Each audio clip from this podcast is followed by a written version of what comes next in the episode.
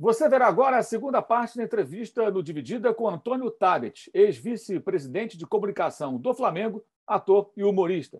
Tabet vai falar sobre a mudança no escudo do Flamengo, feita durante a sua gestão na comunicação do clube, e também sobre o time de futebol e a falha de Andrés Pereira na final da Copa Libertadores de 2021. De que maneira a assessoria do clube e o departamento de comunicação do clube podem, devem ou trabalham no momento de crise como aquele.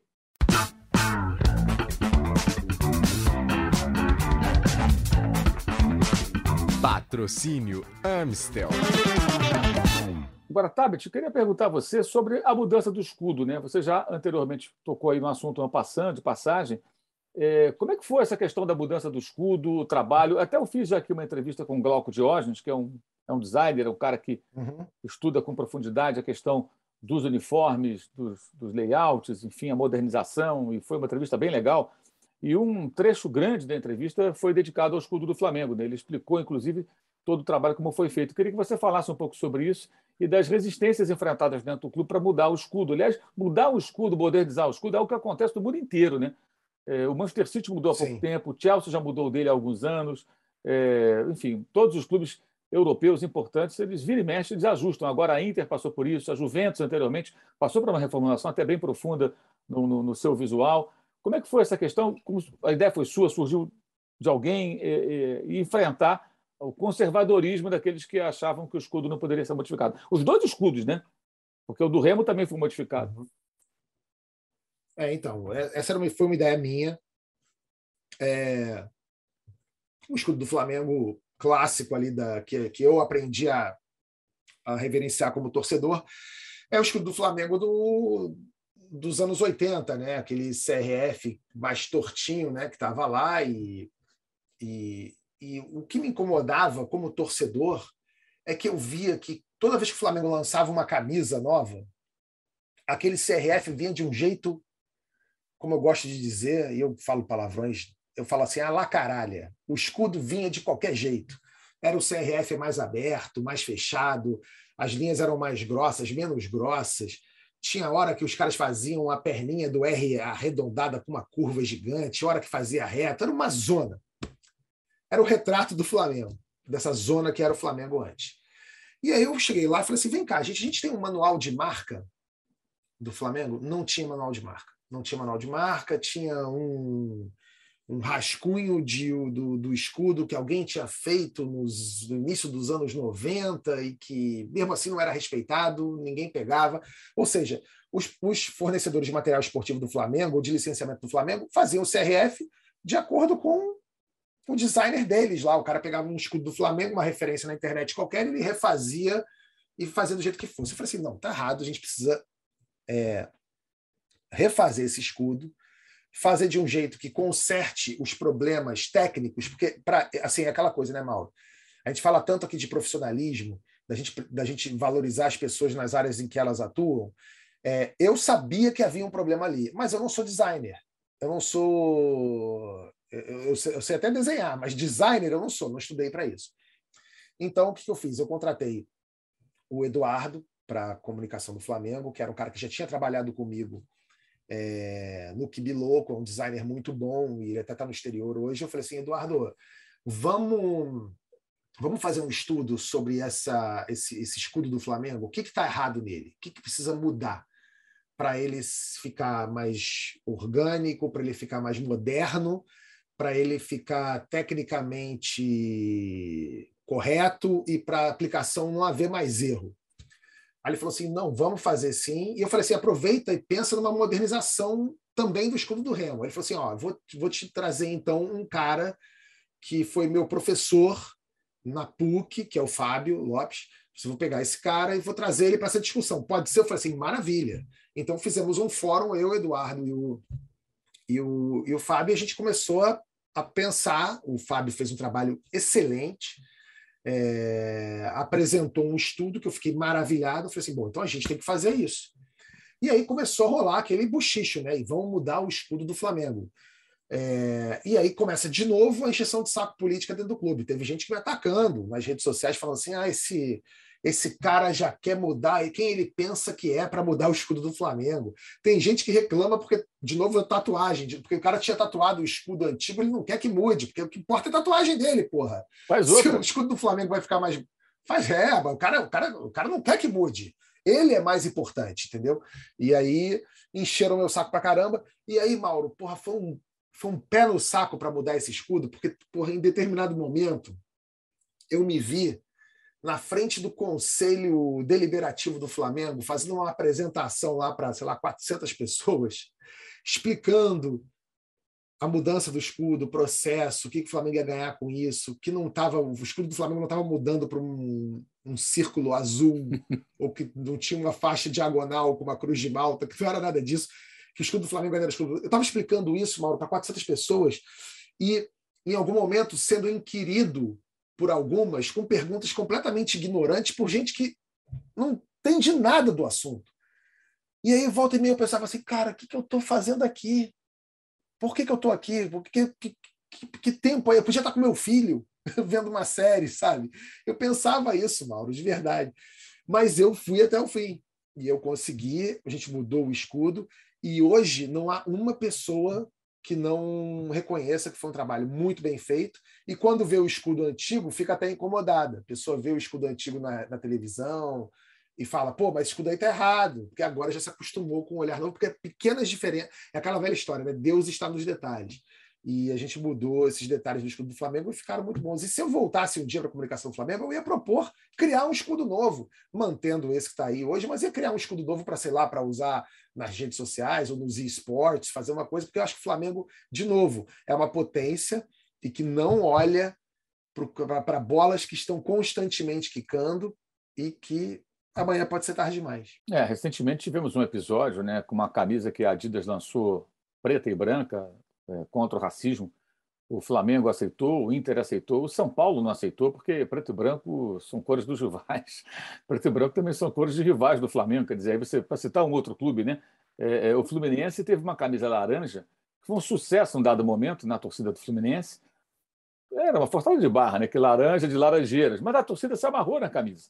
Isso aí é jogo do Fluminense, na arquibancada você viu uma mancha laranja. E o Fluminense não podia jogar partidas oficiais com aquela camisa porque não estava no estatuto, porque não tinha as cores do clube. É um negócio meio bizarro. Às vezes acho até que tem um certo exagero nessas coisas de camisa número 3, é, mas, de fato, né, a falta de sintonia que acontece no mundo. Por exemplo, eu me lembro que isso foi nos anos 90. O Liverpool teve uma camisa verde em dado momento, que era a terceira camisa, né?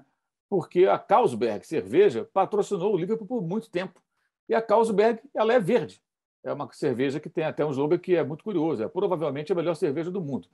E ela, numa negociação, digamos, oh, queremos uma camisa, fizeram a camisa verde, continua, a vermelha existe até hoje, ninguém ficou doente por conta disso. E os clubes europeus, eles até fazem, às vezes, uma mudança no, no escudo. Aqui no Brasil está chegando, né, Tati? Que é, por exemplo, você pega uma camisa do Chelsea preta, com número friso e tal, tudo laranja. E aí o escudo do Chelsea vem chapado em laranja, aquele luminoso, aquele é, é, é, reluzente, né? E aqui no Brasil até tem muito conservadorismo com relação a isso. Né? É muito difícil. Aí já falando um pouco da questão do marketing, né? Porque entra um pouco do marketing aí também essa discussão, não? Entra, entra, claro, o marketing e entra essa história da, da a gente falou, né, da ousadia contra a caretice em algum momento. Eu conheci, é, eu, tenho, eu tenho amigos né, em vários lugares do Brasil e tenho amigos atleticanos que, imagina, o Atlético Mineiro está numa fase maravilhosa, tá um clube com bastante dinheiro, está com jogadores excelentes. Quem é o maior rival do Atlético? É o Cruzeiro. E o Cruzeiro está muito mal das pernas, né? Está indo para mais uma Série B, tá, tá, tá, não, não dá sinais de recuperação, tá, tá acabado. O atleticano e o cruzeirense têm essa, essa rivalidade voraz, assim como tem Grêmio e Inter, assim como tem Vitória e Bahia, por aí vai. É, eu cheguei para um amigo meu atleticano que tem, que tem influência no clube Atlético Mineiro, e eu falei, cara, eu, e óbvio que eu falei assim de, de longe, né, de cadeirada. Eu falei assim: olha, se eu fosse é, do Atlético Mineiro hoje, eu lançaria uma camisa azul do Atlético. O cara quase teve uma cinco, ele ficou nervoso, espumou. Aí ele falou assim: como assim? Eu falei assim: pensa bem, o Atlético hoje, em Minas, ele está cantando de galo, literalmente. Né? A camisa azul é o estandarte do Cruzeiro, é a camisa do Cruzeiro que está ali enfraquecida, está esquecidinha. Se o Atlético lança uma camisa azul, terceira camisa do Atlético é azul, com o escudo do Atlético Mineiro, você ainda finca a bandeira num território dele, cara. Você ainda pega e fala assim: ó, a camisa azul que estão vendo na rua, será que é do Cruzeiro ou é a terceira do Atlético? Mas o cara causou. E óbvio que eu falei para dar uma causada também. Mas é uma ideia. Podia acontecer, pode ser um, um, uma jogada que você fala assim: caramba, é verdade, amanhã o cara vai ver a camisa azul na rua, com o número de atrás. Essa é a camisa do Cruzeiro é a terceira do Atlético? Até que ponto você está conquistando o território do seu rival? É, mas o cara, meu Deus, ele de jeito nenhum, okay. então tem isso. É, falta essa ousadia, sim, é, mas entendo também que o clube não pode se distanciar das suas tradições, né? Aquela coisa. A camisa do Flamengo, acho que a primeira camisa do Flamengo tem que ser sempre vermelha e preta listrada. Pronto. Ah, mas aí vão inventar uma camisa que seja com linhas é, na diagonal. Não, pô, deixa a camisa listada lá, não vai fazer mal para ninguém. Tá lá a camisa listada, brinca com a terceira camisa, brinca com a segunda camisa faz, muda a cor do perfil no Twitter, mas é que tem gente que nem isso gosta. Tem gente que quer encher o saco. O cara não pode ver uma terceira camisa do Flamengo com outra cor que já fica apavorado. O cara acha que o clube dele vai perder a identidade. O cara tem medo que o filho dele apareça usando uma camisa do Flamengo. O cara acha, o cara acha que, que a terceira camisa do Flamengo pode influenciar na sexualidade dos, dos filhos dele. Tem gente que pensa isso, mal. Verdade. O cara fala: não, o Flamengo não pode ter a camisa rosa. Como assim? Eu vou te falar, uma masculinidade frágil pra caramba. Não só do Flamengo, tá, gente? Isso aí de tudo que é clube. Falar um pouquinho do futebol agora, né, Tabet? É, como torcedor e como quem esteve lá dentro né, do clube. É, claro, não era a sua área, mas é natural que, ainda mais estando dentro do clube, você tem acesso a conversar com pessoas, a, a, a, a trocar ideias e tudo, porque no, no fundo tudo acaba convergindo para o futebol. Independente do o cara do financeiro, o cara do jurídico, do, do marketing, da comunicação, o, o, que faz ali a administração do clube social, todo mundo está voltado para o time, todo mundo quer ver o time funcionar e ganhar partidas e títulos. E aí, o período que você lá esteve, evidentemente não é por sua responsabilidade, porque não era a sua área, é, o Flamengo começou a ter investimentos, né, começou a fortalecer seu elenco, não era um time como o que se formou a partir de 19, mas é um, já era um time bom bastante para ganhar algumas taças e não ganhava, ganhou no máximo Carioca, como você já lembrou antes. É, chegou a ser vice da Copa do Brasil, vice da Copa Sul-Americana. É, o que, que, faltava, na sua opinião, é, para o futebol do Flamengo naquele momento? Então, Mauro, assim, é, como torcedor e como uma pessoa que estava ali mais próxima, eu sentia que faltava faltava não, não, é exatamente cobrança, mas faltava, faltava um misto de planejamento, eu acho. É, isso não tem a ver nem com. com eu acho que era. Assim, acho que o futebol do Flamengo se blindou muito. Se blindou muito com a, a ida para o ninho do urubu. Isso não é ruim, tá? Em algum aspecto é bom. É, se blindou muito, mas ao mesmo tempo ele se tornou muito autossuficiente, sabe?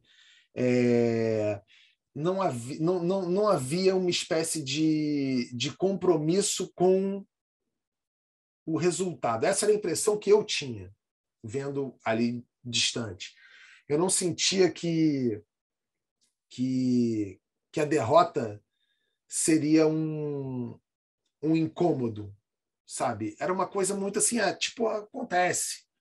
É, é, é difícil, Mauro, porque eu, eu, fico até meio numa situação meio delicada para falar disso publicamente, porque aquilo não estava lá, sabe? Eu nunca tive. É, eu conto no, nos dedos das mãos quantas vezes eu fui no ninho do urubu na minha vida. Fui, sei lá, duas, três vezes. Eu, eu, eu não ficava muito próximo do futebol.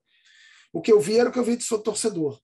Então eu sentia que que o Flamengo, o Flamengo de fato não tinha um time que não era nem sombra do de 2019, né? Tipo, quem era o grande jogador do Flamengo? Era o Guerreiro.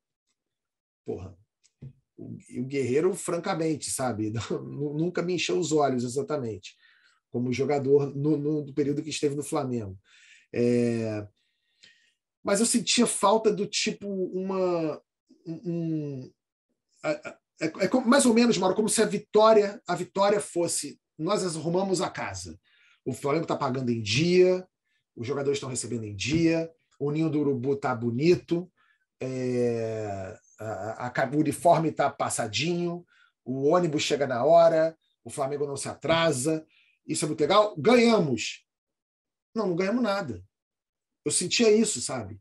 Como se a, a gente já, já, alcançou o nível de excelência. Como? A gente paga em dia e está tudo bem, as pessoas se respeitam, o tratamento é cordial, mas isso não se revertia em título.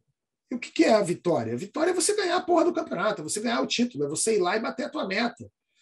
É, eu vejo muito você falando daquela história da comemoração quando os jogadores comemoraram que o Flamengo tinha ficado em sexto no Brasileirão. Porra, eu também me incomodei com aquilo, sabe? Eu me incomodei com aquilo. Eu me incomodava em ver que é, é, quando o cara chegava e falava assim: ah, nossa meta é ficar na quarta posição. Não, não é, sabe?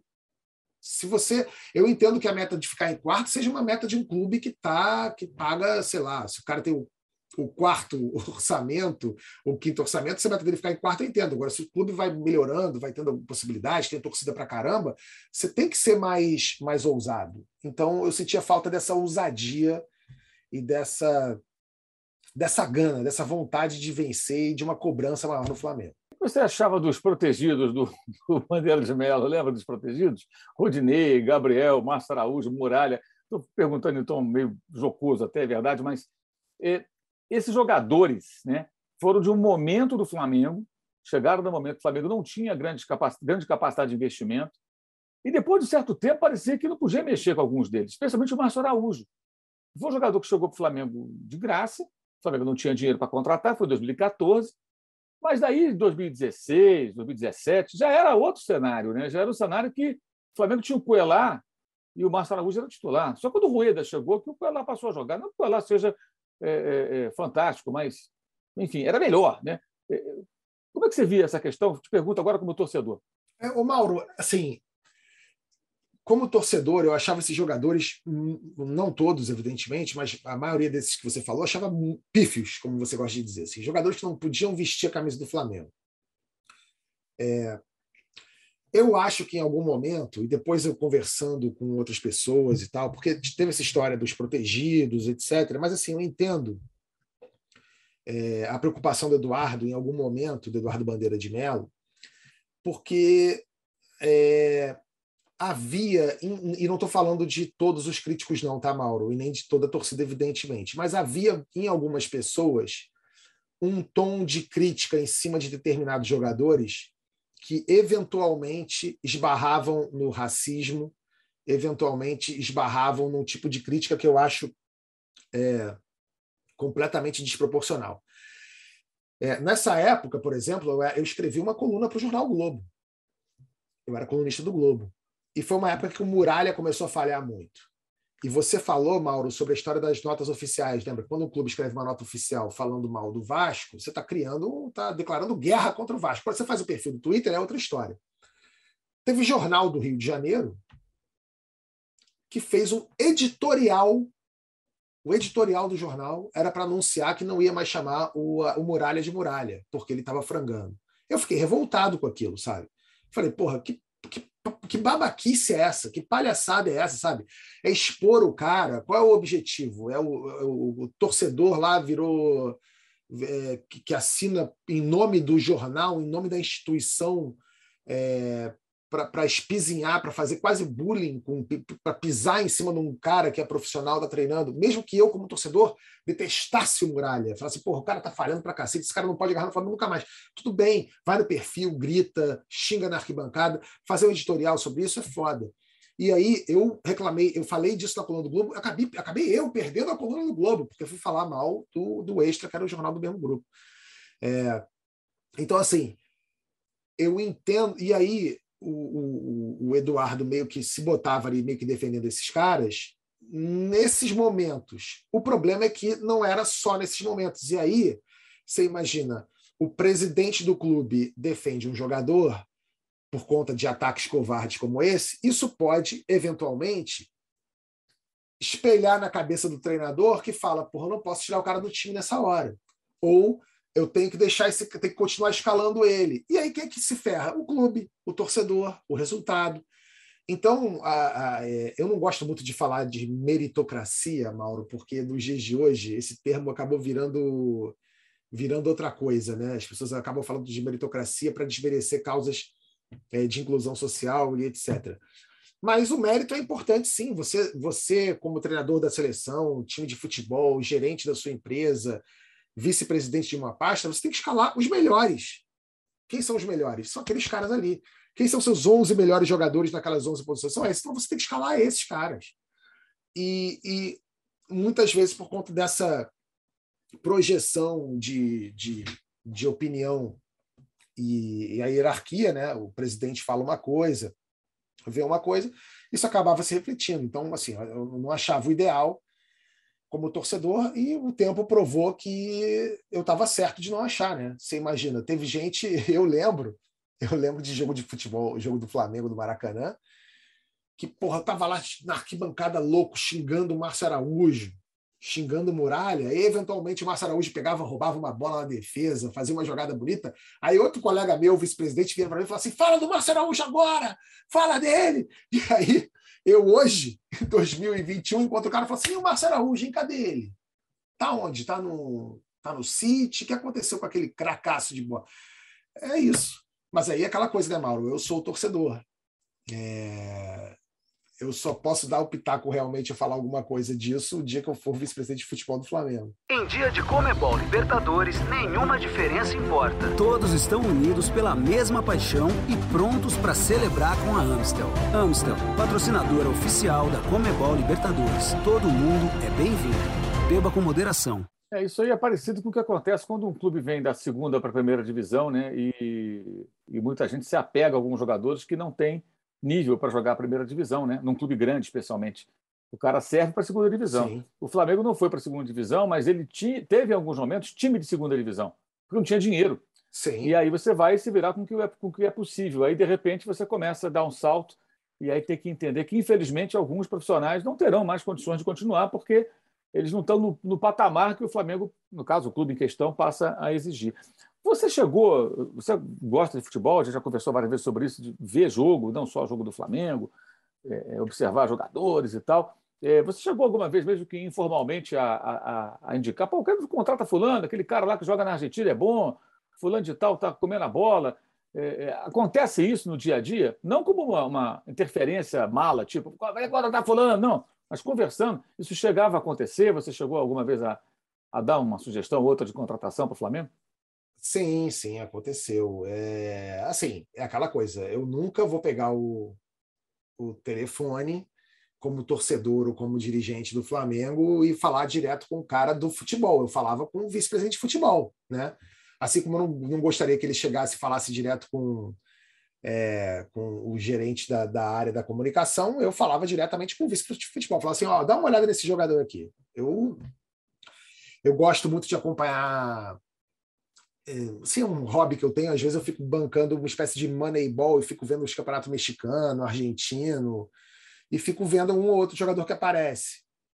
Eu lembro que na época lá eu tinha falado do Caleri, falei de um um outro jogador agora que eu esqueci o nome, que é até um ponta do Boca, que chegou aí para a Copa, esqueci o nome dele. É, Pavon, exatamente. Eu, eu tinha recomendado o Pavon. O, o Mancoejo foi um cara que eu falei, tinha falado também na época do Flamengo, apesar do, do Mancoejo ter ido, acabar ter ido mal do Flamengo, mas teve boas jornadas. Mas era um cara jovem, era capitão do Independente, campeão da Libertadores. Eu achava que podia ter rendido mais. Mas alguns, assim, alguns argentinos normalmente eu já eu, eu tinha recomendado, mas não era uma coisa muito recorrente não, Mauro. Eu eu até hoje eu mando assim de brincadeira no grupo, mas não é um grupo que tem ninguém da diretoria atual. Eu mando para os caras que já foram, já passaram pelo futebol, e falo, dá uma olhada nesse jogador aqui. E mas não é nada muito muito formal ou muito que vai chegar lá. Duvido que tenha caído alguma coisa do colo do Marcos Braz. Falando agora como torcedor, para você, qual foi o maior vilão da derrota do Flamengo da Libertadores? A diretoria, Renato Gaúcho, Andrés Pereira, alguma outra figura, um pouco de cada um? Como é que você, como rubro-negro, é, é, lida com aquele jogo até hoje? Não, Mauro, para mim o maior vilão é a diretoria barra Renato Gaúcho, né? São os dois, é, os dois, esses dois personagens. Diretoria de um lado, que estava fazendo dancinha antes do jogo começar, todo mundo felizinho, e traz o Renato, e, e todo mundo. Era, foi uma tragédia anunciada, não adianta dizer que não foi. O Renato estava vindo numa, numa tragédia, numa, numa trajetória descendente. E, e, na véspera do jogo, vendo vídeo de torcedor encontrando com os diretores da rua, falando assim: manda o Renato embora. Os caras, calma, calma, vamos esperar. Eles falavam como se tivessem certeza que o Flamengo fosse ganhar aquela Libertadores e que depois daquilo as coisas iriam se resolver ou que eles iam finalmente tomar as mudanças. Calma, calma o quê? Esperou o jogo acabar, o Flamengo perder e aí mandaram o Renato embora. Estava todo mundo vendo isso. É, é, esse tipo de covardia, de falta de, de culhão mesmo, sabe? Para, porra, tomar uma decisão. Você está vendo. Ó, tem um caminhão de banana descendo a ladeira, tá? Ele tá 120 por hora. Tem um muro aqui calma, calma, gente, vamos ver o que vai acontecer. Pronto, o caminhão bateu. O caminhão bateu. Eu acho até certa covardia é, acreditar a derrota na falha absurda, bizarra do André Pereira. Foi uma falha horrível, uma falha que é, eu espero até que ele não cometa mais, porque até vendo os posts nas redes sociais do, do momento do gol do Daverson lá, se você reparar nos replies, tem muitos torcedores do Manchester é, comentando, e vários deles falando assim, típico do Andrés fazer esse tipo de coisa. Só que é, eu preciso ser justo com o Andrés, para quem eu dou o benefício da dúvida, ele é um cara que estava fazendo uma ótima partida naquele dia e não ouvi cometendo falhas daquele jeito é, em outros jogos do Flamengo. Eu vejo até o Everton Ribeiro comentando falhas assim. O Everton Ribeiro às vezes gosta de pegar a bola no meio campo e voltar com ela, ele volta demais, e já aconteceu umas duas, três vezes do Everton perder bola ali daquele jeito. Mas o Andrés não. E acho que falhas acontecem. A questão é que se o Flamengo tiver o Flamengo do Jorge Jesus, né, que a gente gosta de falar tanto do, do Flamengo 2019, é um Flamengo organizado, bem treinado, com o elenco que tem à disposição, aquela falha não custaria o título. O Flamengo poderia estar com 3 a 1 e levaria um 3 a 2 ali. O Flamengo teria o Flamengo tem mais time que o Palmeiras. Só que o Palmeiras tem mais técnico que o Flamengo. E o cara entrou com um time organizado, é, segurou uma pressão do Flamengo em algum momento, fez o deverzinho de casa e voltou para casa com o Tri da Libertadores. Ou seja, o Palmeiras hoje é Tri da Libertadores com justiça e o Flamengo. Calma, calma, calma. É, essa, essa, esses vídeos eu vi também, né? Eu acho que eles representam muito bem tudo o que aconteceu, né? É, eu vejo essa postura como duas coisas aí. Uma, desconhecimento de futebol. Uma coisa é você torcer, ir ao jogo e tudo, outra é você conhecer futebol e acompanhar futebol torcedor não é obrigado a ver jogo do Grêmio. Jornalista, sim, que trabalha com isso, tem que acompanhar. O dirigente também, porque ele vai, em algum momento, se interessar por alguém que joga no Grêmio, ou do Inter, ou do Bahia, ou do Atlético, enfim. Ele tem que saber o que está acontecendo. O que você falou é verdade. O Renato Portaluppi, ele deixa o Grêmio depois de ser eliminado na primeira fase da Libertadores, antes da fase de grupos, né, já em 2021, pelo Independente Del Valle, sem o Miguel Ángel Ramírez, que já havia ido para o Internacional, e perde os dois jogos. O primeiro foi no Paraguai, porque o, o, o, Equador não podia receber jogos de futebol, jogos internacionais naquele momento, por uma decisão do governo. Então o time saiu da altitude de Quito para jogar em Assunção e ganhou. E foi a Porto Alegre ganhou de novo. E o Renato ali se desliga do Grêmio. Né? E a partir desse momento ele vira um fantasma para o Rogério Ceni ou para qualquer técnico que ali estivesse, porque é, sabia-se que poderia acontecer. E havia gente da diretoria que falava meses antes, Renato, de jeito nenhum, não tem a menor chance. Mas quando o Rogério ficou ali muito exposto com grande parte da torcida contra ele, o Renato passou a ser um nome interessante para eles, porque seria atender parte da torcida, embora uma outra parte não quisesse. Havia uma parte da torcida que percebia que o Renato era uma roubada. E o que você falou é muito importante, porque o 3 a 0 do Atlético do Alberto Valentim, e convenhamos, não é exatamente um grande treinador. No Maracanã, é. e quando o Renato até pede demissão depois e não aceita, ali foi a senha, né? Havia tempo, de fato, para contratar um técnico tampão Sim. que fosse, com uma noção mínima para organizar a equipe. Eu queria falar um pouquinho, até nós discutimos isso no Twitter na época, a questão do perdão do Andreas, porque, até porque envolve comunicação, eu quero falar sobre isso. O, o Andreas Pereira, imediatamente após a falha, surge uma postagem no Instagram, num texto que me parece feito por assessoria ou coisa parecida, dizendo: vou reconquistar a torcida, pedindo desculpas e tudo mais. O que me chamou a atenção negativamente ali foi a gestão de crise que é o trabalho dos caras, tudo bem, mas eu, eu, eu sou contra, é, eu fui contra, Por quê? É, uma tentativa quase de vitimar o jogador. Eu acho que ele não é vítima. Eu acho que ele errou. Ele vai carregar essa cruz. Né? É, eu acho que é uma falha imperdoável. Uma falha imperdoável não significa romper a amizade, mandar o cara embora. Não. Olha, esse erro aqui eu não te perdoo, cara. Mas você vai continuar, você vai ter outra chance. Mas esse erro aqui, meu irmão, ele custa muito caro. Né? E é engraçado porque os dirigentes do Flamengo gostam muito de falar de lado empresarial, experiência no mundo corporativo. Né? No mundo corporativo, esse tipo de coisa não é permitido. Né? Os caras demitem um cara se causar um prejuízo. Ele causou um prejuízo técnico e financeiro. Não foi só ele. Dirigente, Renato, outros jogadores também, tudo mais. Como é que você vê essa questão? É, é, um, que aí não é o clube, né? É a equipe que trabalha para o atleta, rede social do atleta, assessoria do atleta. O, o cara comete uma falha, isso resulta num gol decisivo para o adversário do Flamengo, no caso o Palmeiras, e depois surge ali um, um grande extintor de incêndio para apagar ali aquilo ali e tentar acalmar. E aí parte da mídia vai naquela onda e tudo mais. Como é que você vê essa questão? Se você fosse o, o, o vice de comunicação do clube, como você lidaria com isso? Então, Mauro, não tem muito o que fazer, não, porque assim, o jogador tá, tem a equipe dele, tem o staff dele, e não se iludam, o staff do jogador não está nem aí para o clube. Ele está aí para o jogador. O cliente, quem paga, quem paga ele é o jogador. Então ele quer livrar a cara do jogador. Ele vai livrar a cara do jogador, seja falando o que, que for. Ele vai falar que ah, minha filha está passando mal, minha mulher me deu um flagrante, eu estou péssimo, minha cabeça está ruim, me perdoem, eu amo vocês. Ele vai falar o que for preciso para falar e a gente, o clube não tem nenhuma gerência sobre isso.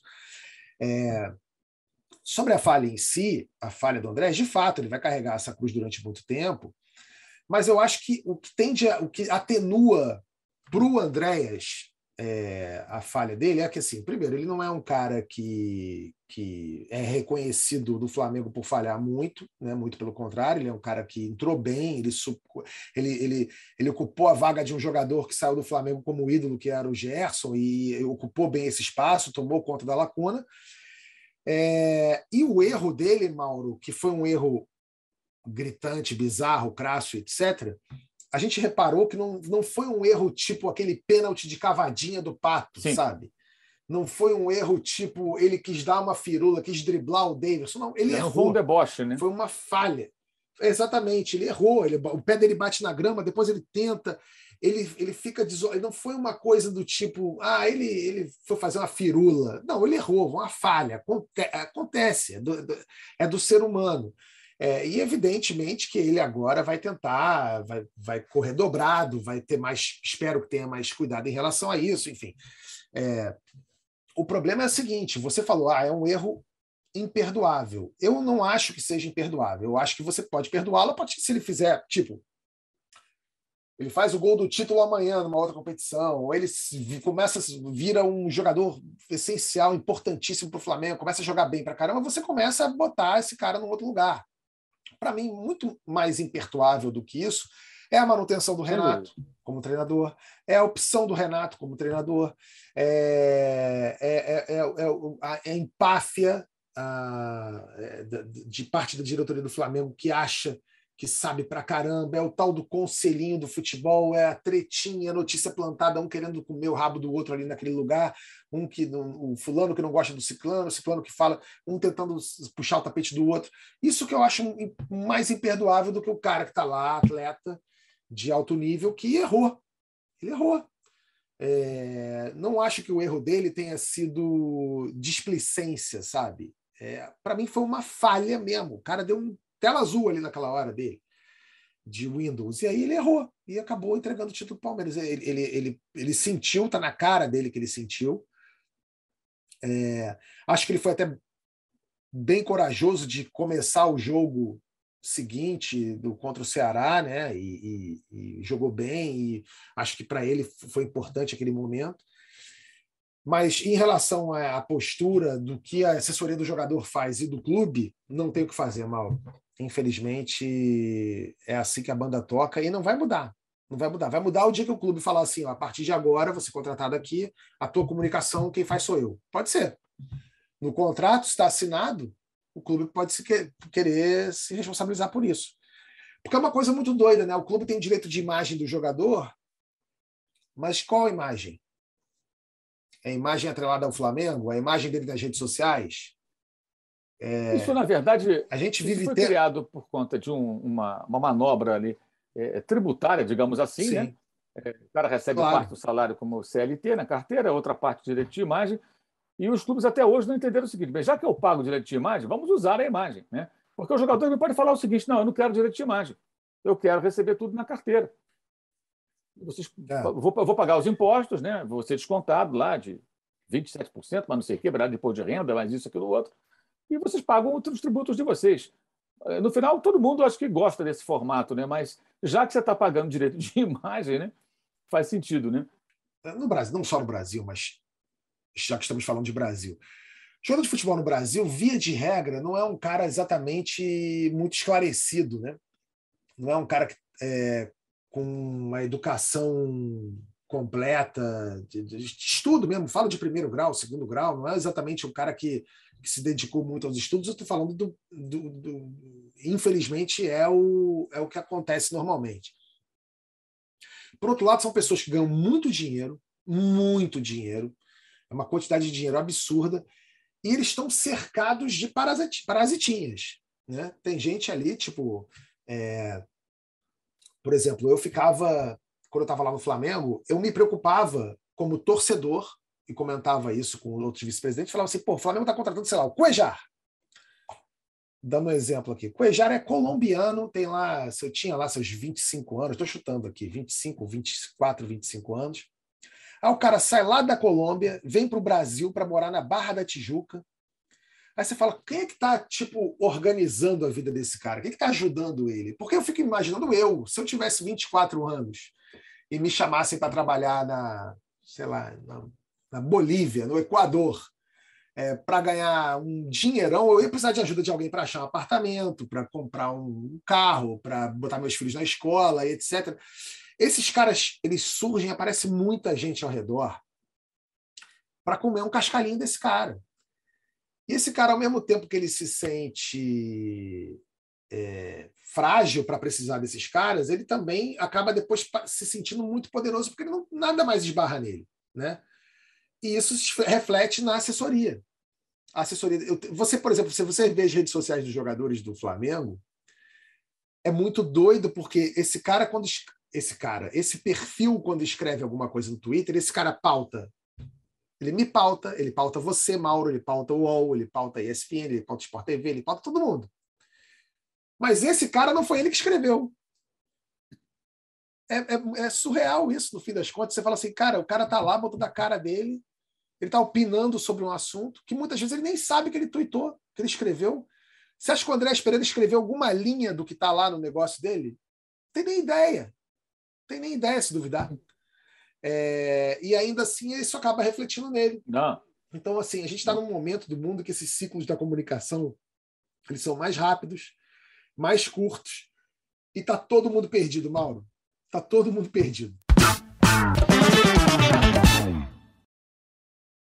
Antônio Tabet, qual a dividida que a comunicação de um clube de futebol profissional não pode perder? Ela não pode perder a autonomia dela, ela não pode perder a, o senso de importância, porque comunicação hoje é fundamental. Como diria o, o velho, o velho guerreiro, o Chacrinha, quem não se comunica, se trubica. Esse foi Antônio Tabet, ex-vice de comunicação do Flamengo, humorista, é o cara da Porta dos Fundos, já foi o Kibiloco, né? falou aqui com a gente sobre vários assuntos ligados à comunicação, mídias sociais, clubes de futebol, sobre o futebol do Flamengo também, claro. Tabet, obrigado aí por bater esse papo com a gente.